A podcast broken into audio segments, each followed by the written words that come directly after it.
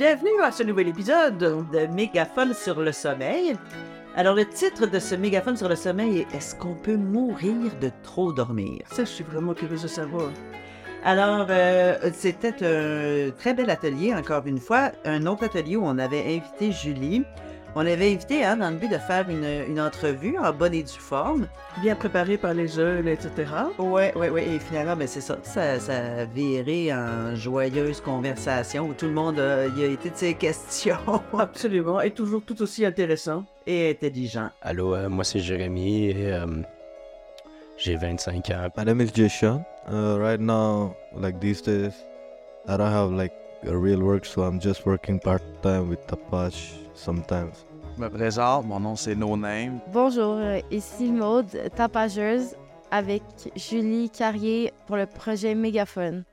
Que veux-tu démontrer avec tes études? Je veux comprendre pourquoi on dort, puis je veux aussi comprendre qu'est-ce qui se passe quand on dort pas bien. Puis surtout, je veux essayer de trouver des solutions pour ceux qui ont de la difficulté à bien dormir. C'est quand la dernière fois que tu as eu une bonne nuit de sommeil? Hier. Parce que moi, en plus que je trouvais ça vraiment intéressant, le sommeil, je dors beaucoup, puis je dors bien.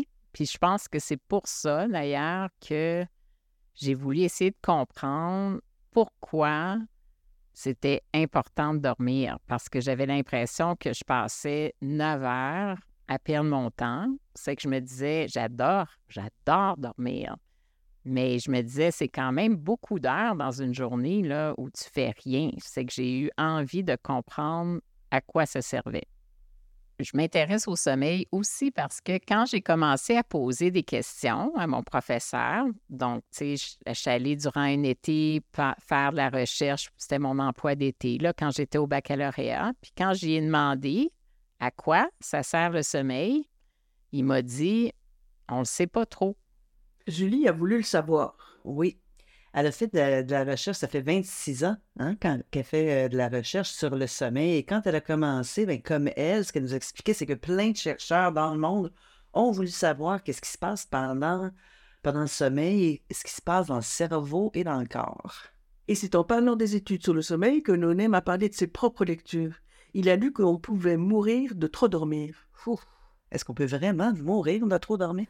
Qu'on se le dise, c'est impensable que des recherches scientifiques soient faites sur des humains pour connaître la réponse. Ça voudrait dire qu'on met en danger de mort quelqu'un pour voir si c'est vrai ou pas. Effectivement. Est-ce que ça a été testé sur des animaux? Oui. On avait pris des rats parce qu'avant de priver du monde pendant 30 jours, là, on avait pris des rats puis ils les avait privés de sommeil. Puis au bout de trois semaines, la plupart des rats euh, commençaient à mourir, puis ils mouraient, effectivement.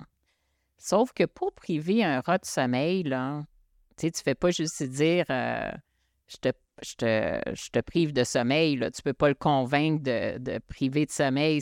Pour, pri pour priver un rat de sommeil, ce qu'il faisait, il mettait sur une, petite plateforme qui, à chaque fois, puis il mesurait leur, cerveau, donc il savait quand il s'endormait, puis à chaque fois que le rat s'endormait, la petite plateforme bougeait, puis le rat fonçait dans un mur, puis tombait dans l'eau. Mais ils ont fait ça pendant trois semaines, un mois. Puis ils ont conclu que la privation de sommeil, tu pouvais en mourir. Sauf que on s'est aperçu après que c'était peut-être pas juste la privation de sommeil, mais le stress. Parce que si à chaque fois, pendant un mois, on vous réveillait, puis que vous tombiez dans l'eau pour vous réveiller, bien, tu as la privation de sommeil, mais en même temps, c'est une situation qui est très stressante. Le record mondial de ne pas avoir dormi, là, si vous voulez le, battre dans le livre Guinness, c'est 11 jours consécutifs et plus. Donc, ça, c'est le record mondial Guinness qui n'a pas été battu depuis les années 70. Cette personne-là qui le faisait, parce qu'elle voulait le faire, était motivée, elle voulait battre le record du monde, mais cette personne-là avait aucun effet, c'est-à-dire qu'il était capable de jouer des parties d'échecs avec les chercheurs en sommeil qui l'étudiaient. C'est qu'il n'est pas devenu fou, il n'a pas eu d'hallucination, il a été capable de faire la privation. Ça ne veut pas dire que c'est pas que c'est bien de se priver de sommeil, mais ça veut dire qu'on est capable quand même d'en- d'endurer une certaine dose de privation. C'est que chez l'être humain, à ma connaissance, il n'y a pas eu d'études qui ont montré que seule la privation de sommeil pouvait tuer. Comme dans tout bon souper de famille, tout le monde n'est pas d'accord. Hmm? En effet, on trouve toutes sortes d'infos sur le web ou sur le dark web, dont des soi-disant études qui ont été faites pendant la Deuxième Guerre mondiale. On y raconte dans ces études qu'on privait des gens de sommeil jusqu'à ce que mort s'en suive, littéralement. C'est sûr qu'il a dû se produire pas mal d'affaires dont on n'est pas au courant pendant cette guerre. Oui. Mais c'est là qu'entre en ligne de compte la démarche scientifique. En gros, quand on fait de la science, on, se partage l'information, les uns les autres, puis on peut vérifier l'information que les uns et les autres ont faite. Puis on retrouve maintenant beaucoup d'informations sur, le web aussi qui... Mais ça ne veut pas dire que c'est parce que c'est sur le web que ça s'est vraiment passé. C'est que la, la science, ça permet ça aussi, c'est-à-dire qu'on essaye de tester des choses, on le met public, puis il y a d'autres gens qui essayent de, me dire, moi, à chaque fois que je, fais une découverte ou que je publie quelque chose, j'ai un gros paquet de chercheurs qui essayent de montrer que j'ai pas raison. Puis ils me disent, ben non, tu peut-être pas pensé à ça, puis as-tu pensé que telle autre chose pouvait expliquer? C'est ça qui fait en sorte que la science, elle, devient forte. Le problème avec ce qu'on trouve des fois sur le web, c'est qu'il y a des gens qui ont décidé de dire que telle chose, c'est vrai, puis les gens se passent ça les uns les autres, mais ça ne veut pas dire qu'il y a des gens qui ont, critiqué la façon dont ça s'est fait. Je te dis pas que ça s'est pas passé, je te dis juste que moi, dans les connaissances qu'on a sur le sommeil actuellement, il n'y a pas de cas connus de gens qui sont vraiment morts de juste une privation de sommeil. Alors le dialogue s'est poursuivi un peu. Mhm, mais comme dans tout bon souper de famille, on a pu conclure que on est d'accord qu'on n'est pas d'accord.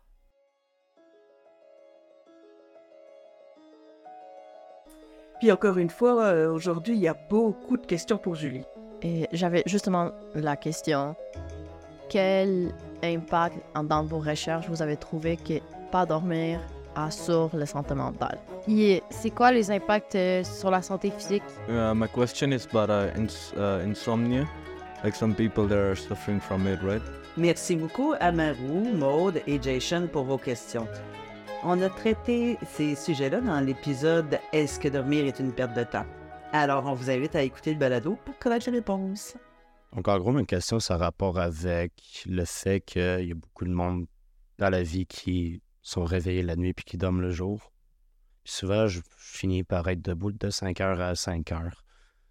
C'est ma journée. Il n'y a pas de problème vraiment à pas avoir un, rythme euh, nécessairement de 10 à 6 le matin. Le problème, c'est la société. C'est-à-dire que la société, euh, souvent, va te demander euh, d'être debout le jour, si tu vas à l'école, si tu vas travailler. La plupart des gens sont réveillés le jour. On a compris que le cycle de sommeil d'une personne, ça dépend de son horloge biologique. Hein? Les ados ont une horloge pas pire en retard. Et aussi les habitudes de vie. On peut modifier notre horloge, la reprogrammer en changeant des comportements. Si, comme Jérémy, on a l'habitude de s'endormir à 5 heures, on peut essayer de se coucher à 2 heures ou à 3 heures et diminuer les stimulations, Ouais, moins d'écran, moins de lumière, etc. des choses de fun. On a tous et toutes nos besoins et nos trucs pour euh, bien dormir. On en parle d'ailleurs dans l'épisode Expert et experte de mon sommeil.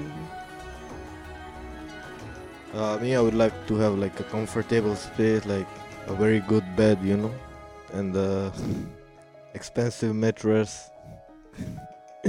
That's all I need to have a good sleep.